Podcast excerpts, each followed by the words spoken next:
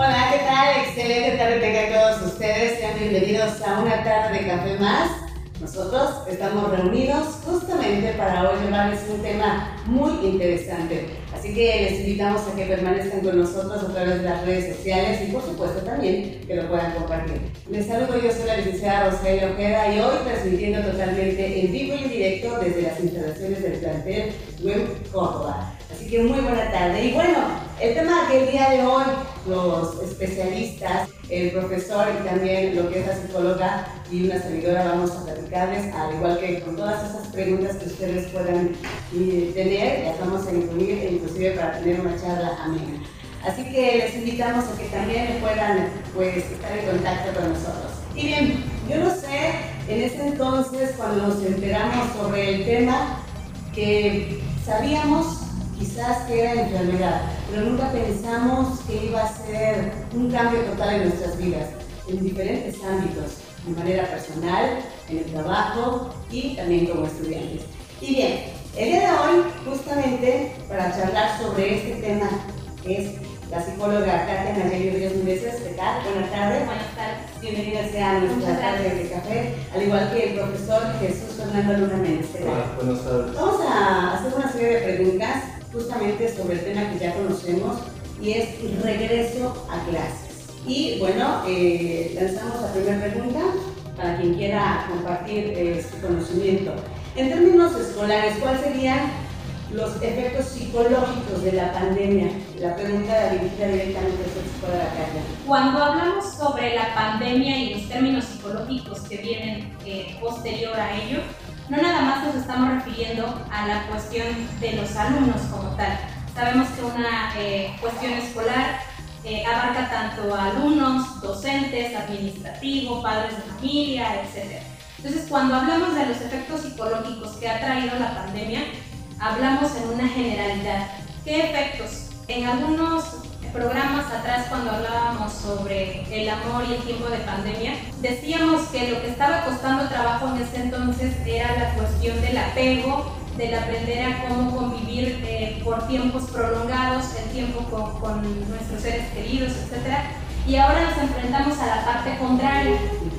Cuando se dé el punto, se dé el caso de volver a, a las instalaciones, de volver a hacer la vida cotidiana, ahora el problema va a ser cómo trabajo el desapego con las personas con las que estuve conviviendo en todo este tiempo, ¿no? Entonces, bueno, hablamos sobre que puede llegar a haber ciertos cuadros por allí de, ansiedad, de estrés, a lo mejor de, de, alguna manera cierta incertidumbre por no saber eh, cómo va a ir fluyendo la situación o, cómo nos vamos a ir cuidando en esta parte, cómo cuido a los de casa, etcétera. Bien, gracias psicóloga. Una pregunta para el profesor Fernando. ¿Cuál es el sistema híbrido que propone la Secretaría de Educación Pública justamente para ese retorno a las aulas? Bueno, eh, el sistema híbrido lo ofrecieron, o bueno, lo estuvieron como que platicando desde el año pasado, ya que lo iban a aplicar en agosto, cuando entrábamos a clases supuestamente eh, presenciales. En julio lo estuvieron eh, programando y el sistema híbrido era de que algunos alumnos iban a llegar a clases presenciales, normal, y otros iban a estar en casa. Se iban a repartir entre una de las cláusulas que estaban poniendo, que eran nueve cláusulas por ahí, eh, iba a ser de que los alumnos de la A a la M iban a poder ir de lunes y miércoles, si no me equivoco y de la N a la Z iban a ir los martes y los jueves. Y por ahí decían, bueno, y el viernes, bueno, los viernes iban a ir a clase presencial aquellos alumnos que eh, tuvieran como que mayores dificultades ¿sí? de los temas. Es un sistema algo complejo porque dejar a unos y luego ver a otros y así sucesivamente, la verdad es que es un poquito difícil. Sí, es un poco difícil y que se, eh, se, se pretendía eh, aplicar desde el año pasado, en este ciclo que ya estamos terminando prácticamente, estamos a unas semanas. Pero bueno, pues se aplicó también de una manera eh, distinta, yo creo que esta vez, porque por ejemplo algunas escuelas sí ya han regresado a clases presenciales en algunas ciudades, en algunos estados, no en todos, y bueno, pues el sistema híbrido que ahora manejaron en estas escuelas, por ejemplo, puede que dentro de la escuela, en los salones, pues iban a estar ya yendo los profesores ya que estuvieran vacunados, eh, unos en línea y otros presencial. y es como estaban manejando ahorita eh, esta situación, que también es complejo, la verdad. Ese es el plan de retorno, ¿qué fue lo que descarta justamente hacer ese, ese, esa forma de regresar que al final de cuentas nos llevó a cabo? Sí, eh, bueno, ese plan de retorno como tal eh, puede que, bueno, pues ya tenían que estar ahora los alumnos, también algunos y otros en, en casa. El problema aquí es pues la poca disponibilidad de las herramientas o materiales para poder hacerlo, porque esto implica que las escuelas deben de tener internet en todos los salones, en todos los grupos, que el profesor también ya esté vacunado y de hecho por eso no han regresado todos los estados. ¿sí? Y bueno, pues que además de eso, que los alumnos, los que fueran presencialmente, eh, llegaran pues, con todas las medidas de seguridad posibles.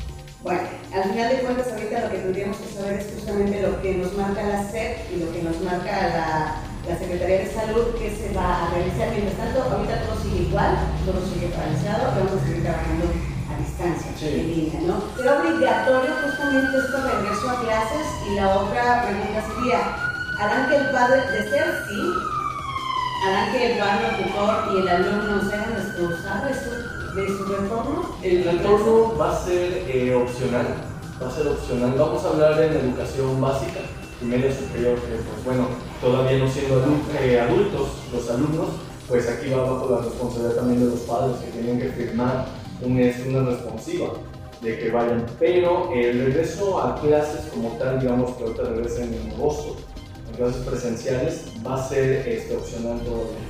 Y que los padres eh, firmen una carta responsiva y además de todas las medidas.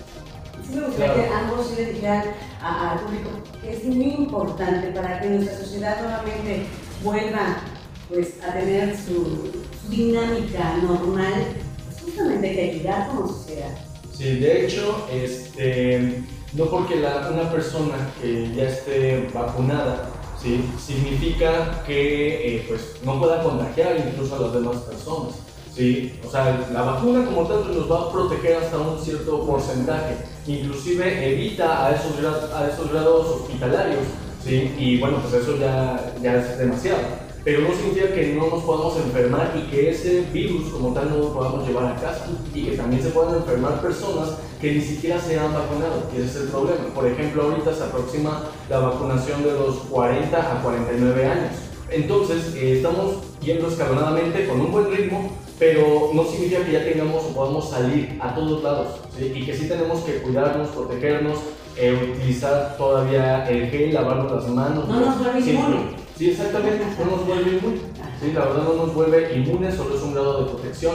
¿sí? Y este, bueno, pues sobre todo también, no solo por cuidarnos a nosotros mismos, sino también a las demás personas, a nuestra familia, a nuestra pareja, a nuestros amigos, nuestros hijos, si es que los tenemos. ¿sí? Entonces sí hay que tener mucho cuidado y responsabilidad.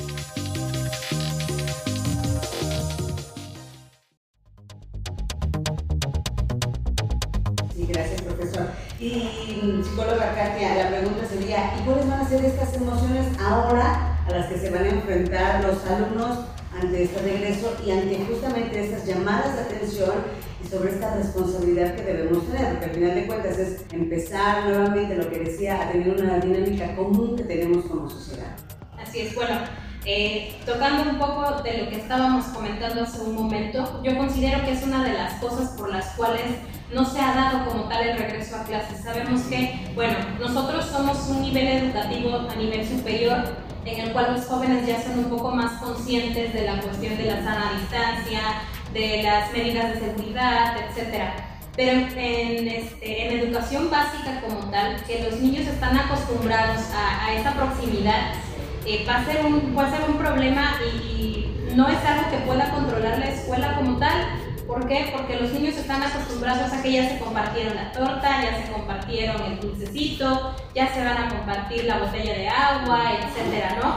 Entonces, esa es la cuestión, que a pesar de que a lo mejor la institución como tal esté suficientemente preparada para, para volver, no podemos controlar la educación que ya traen los niños de, ser cordial y, compartir, etcétera, ¿no? Entonces, esta yo sí considero que es una parte por la cual no hemos hasta cierto punto vuelto a, retomar, ¿no? Ahora, ¿qué emociones se van a presentar? Bueno, lo hablábamos al principio. Eh, decíamos que ahora la cuestión va a ser el desapego. Eh, como docentes, Hay muchos docentes que ya son papás y no nada más es la cuestión de qué estará haciendo mi hijo, eh, cómo le estará yendo, no se habrá quitado el cubrebocas, estarán en la escuela teniendo las medidas sanitarias correctas, etc. Entonces, es estrés tanto de cuidarme yo como docente, cuidar a los alumnos que tengo a mi cargo y, al mismo tiempo estar pensando que si mis hijos ya volvieron a clases, bueno, eh, tratar en medida de lo posible de hacer conciencia en ellos para que no pueda haber un contagio.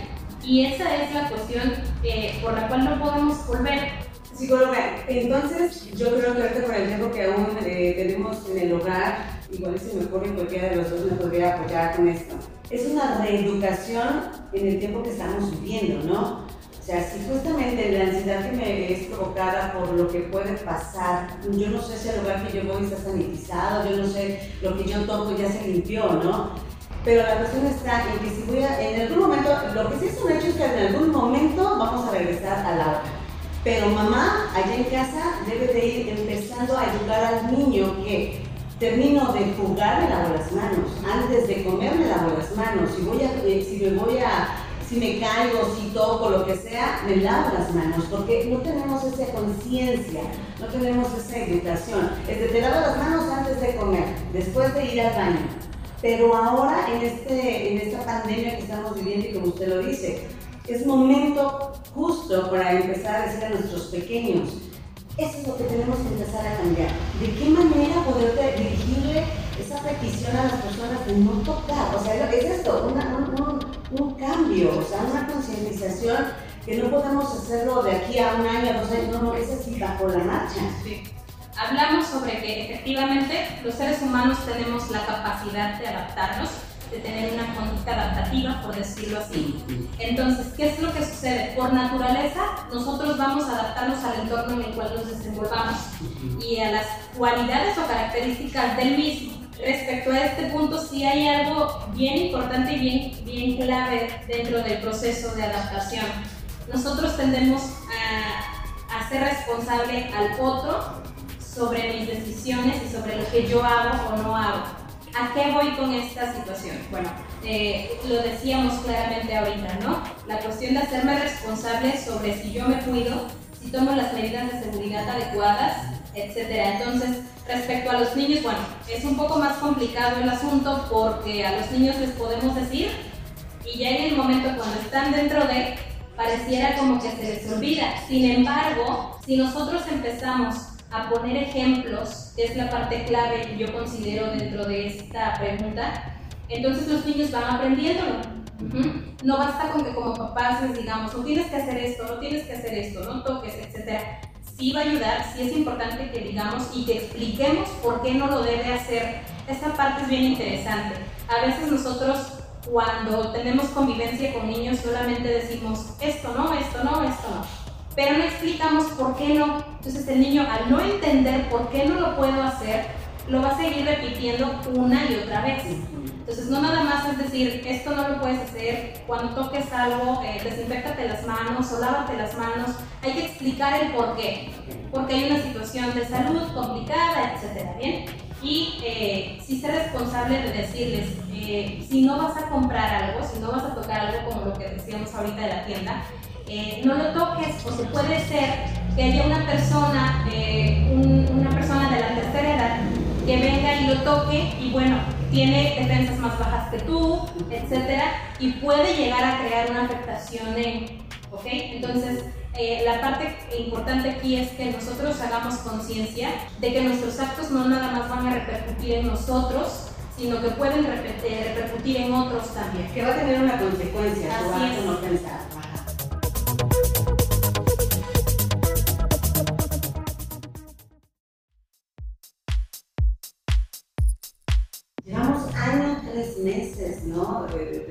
Sabemos que ya hay hasta crucecitas en el piso, a donde debemos de pararnos. O sea, es, de verdad, nos hemos cerrado el tema, que ya ha sido necesario que pongan este, letreros donde dice entrada, salida, cuidado, a la distancia, han puesto papeles porque a pesar de ello la gente no lo entiende. Yo creo que es un problema de educación. Así es. Y bueno, retornando al tema, profesor Fernando, ¿qué dificultades se podrían presentar en caso de retornar a las aulas? Eh, la forma de comunicarnos con este, los alumnos.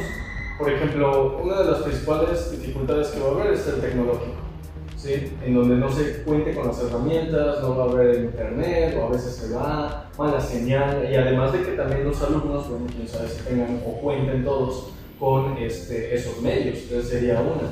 Dos, la forma eh, de la atención, porque imaginemos, ok, tenemos a nuestro grupo, ¿sí?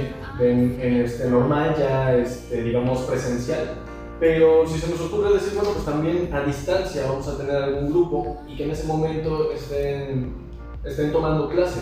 Atiendo aquí a los de la computadora o atiendo a los que están en presencial. Y sabemos que presencial, por lo menos en educación básica, es complicado, bastante complicado, porque obviamente que entre los niños, que se están jugando, se están hablando, se están haciendo una cosa u otra, y también inclusive en, casa, pues no sabemos si están ahí, apagan su cámara, que el micrófono no, no sirve o algo, entonces el control del grupo como tal creo que ahora ya subió a otro nivel a como cuando estábamos este, presencialmente, que sí es bastante este, complicado en ese, en ese sentido. Al final de cuentas, entonces tendremos que, como profesores o como institución, eh, um, hacer nuevos lineamientos a seguir, ¿no? Y nosotros, como usted lo dijo, eh, psicóloga, eh, aprendernos a readaptarnos rápidamente, ¿no? O sea, siempre dicen la resistencia duele. Entonces aquí no hay que resistirnos. O sea, nosotros sabemos que hay muchas cosas que nos cuestan trabajo empezar a enfrentar pero cuando se habla de este tema de pandemia y de retorno a la sociedad, es justamente efectuarlo ya, ¿no? Y, me quedo con usted, este, profesora eh, psicóloga. ¿Cuáles serían entonces las recomendaciones para los docentes sobre el manejo de grupos ante este retorno a las clases? La cuestión de la paciencia que yo debo tener con los alumnos. Esa considero yo que es la palabra clave respecto al regreso a clases. La paciencia una de las cosas o una de las estrategias que se han comentado que se pueden hacer en las cuestiones eh, de grupo como tal es de momento eh, durante la sesión, cuando esto regrese a clases presenciales, a lo mejor hacer una pausa en mi clase y, preguntar cómo me siento, cómo se sienten chicos, bien, qué, eh, qué sensaciones tengo en este momento, qué emociones tengo en este momento, porque bueno, es innegable que incluso como docentes, como adultos, que somos más conscientes de esta situación, en algún punto puedo estar dando mi clase y puedo estar pensando si mi mamá a lo mejor no tuvo que salir a, algo y salió con las medidas pertinentes. Si mi hijo en la escuela no dijo, ay mira qué bonito tu cubrebocas, te lo cambio. Este, y no está por allí ya usando otras cosas que son de alguien más, ¿no? Entonces, eh, si a nosotros como docentes nos causa cierta preocupación, nos, causa cierto eh, temor la situación de no, de no saber cómo están ellos, cuanto y más a los chicos, y más hablando sobre que alguno de ellos ya haya perdido algún familiar, ¿no? Entonces va a ser una situación de estrés. Sabemos que eh, psicológicamente a veces estamos haciendo una cosa y nuestro pensamiento anda en otra. Entonces, esa es la situación, que el joven sienta mi empatía como docente, que sienta que comprendo lo que está sintiendo, comprendo lo que está sucediendo a su alrededor y que también lo estamos pasando en conjunto. Sí, sí, sí. Y además demostrarlo, pero también entenderlo. Así es. Es que, es que si antes los problemas eran generados por esa distancia, ese enfriamiento, por ese, porque no había este contacto, pues ahora debemos entender que justamente ese contacto no existe debido a.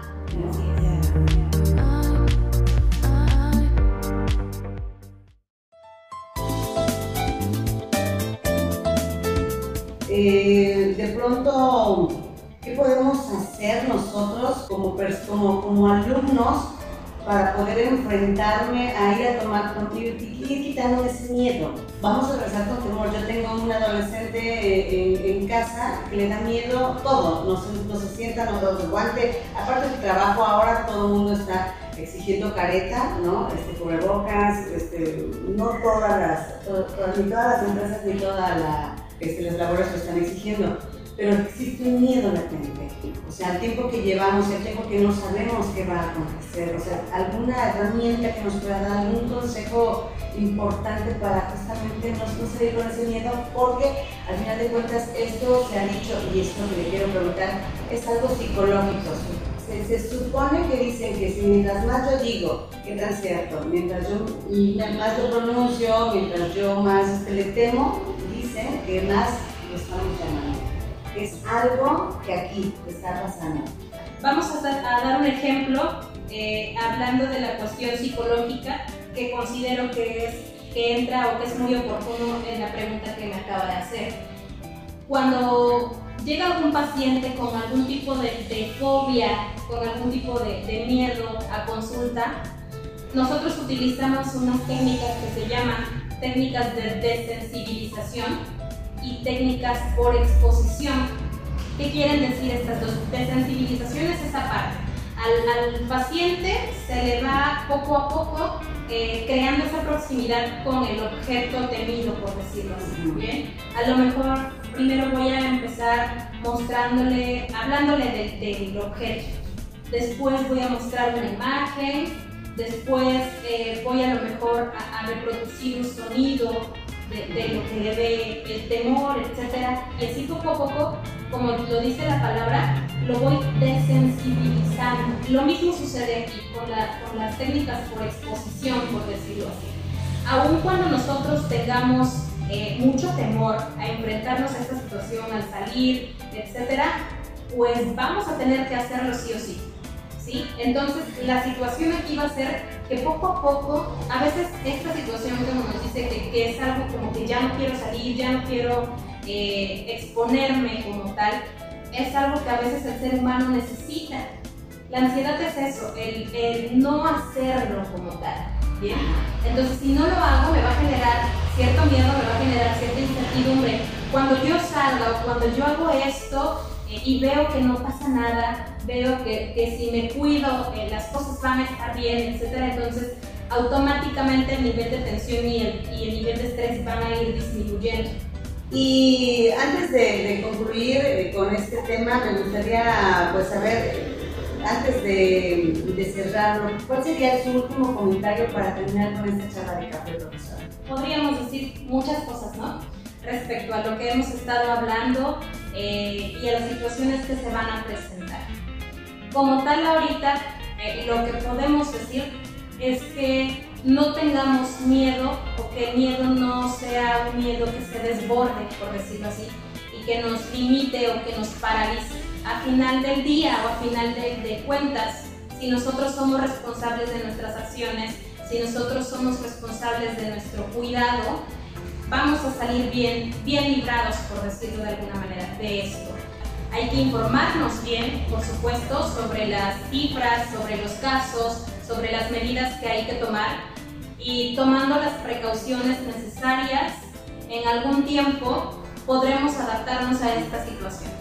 Profesor Fernando, ¿con qué concluiría esta charla de café? ¿Cuál sería el punto importante que debemos aprovechar ahorita que tenemos contacto con la gente? Pues algo muy importante, retomando lo que mencionaba la psicóloga, es que eh, sí, no hay que tener miedo a salir, pero sí tener todas las precauciones eh, necesarias, porque bueno, esto todavía lamentablemente va a continuar. Eh, no es algo que pueda acabar de un momento a otro, como lo veíamos hace un año más, por ejemplo, que nos decían solo va a ser el fin de semana y ya regresamos, nada más el puente. ¿no? Y los días. Exactamente. Entonces, eh, tener mucho cuidado, como yo digo luego a mis alumnos, tengan mucho cuidado cuando salgan, cuando visiten a un familiar, ¿sí? y tener toda la precaución de y resistir.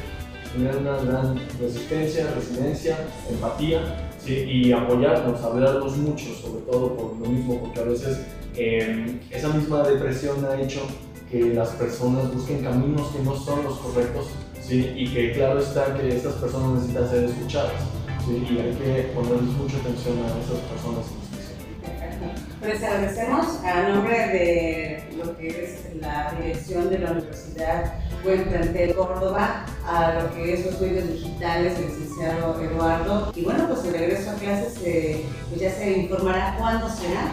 Obviamente eso se va a decidir a nivel nacional, ¿no? Eh, obviamente usted tendrá que mantener informado de acuerdo a lo que dice la Secretaría de Salud, lo que dice la Secretaría de Educación Pública y de manera local, bueno, lo que emita la dirección de este plantel estaremos muy al tanto, muy al pendiente y bueno, agradecerle a la psicóloga Katia Nayeli Río Meneses y al maestro Jesús Fernando Luna Méndez por estar en esta tarde de café que fue muy nutritiva y además fue pues, muy cordial.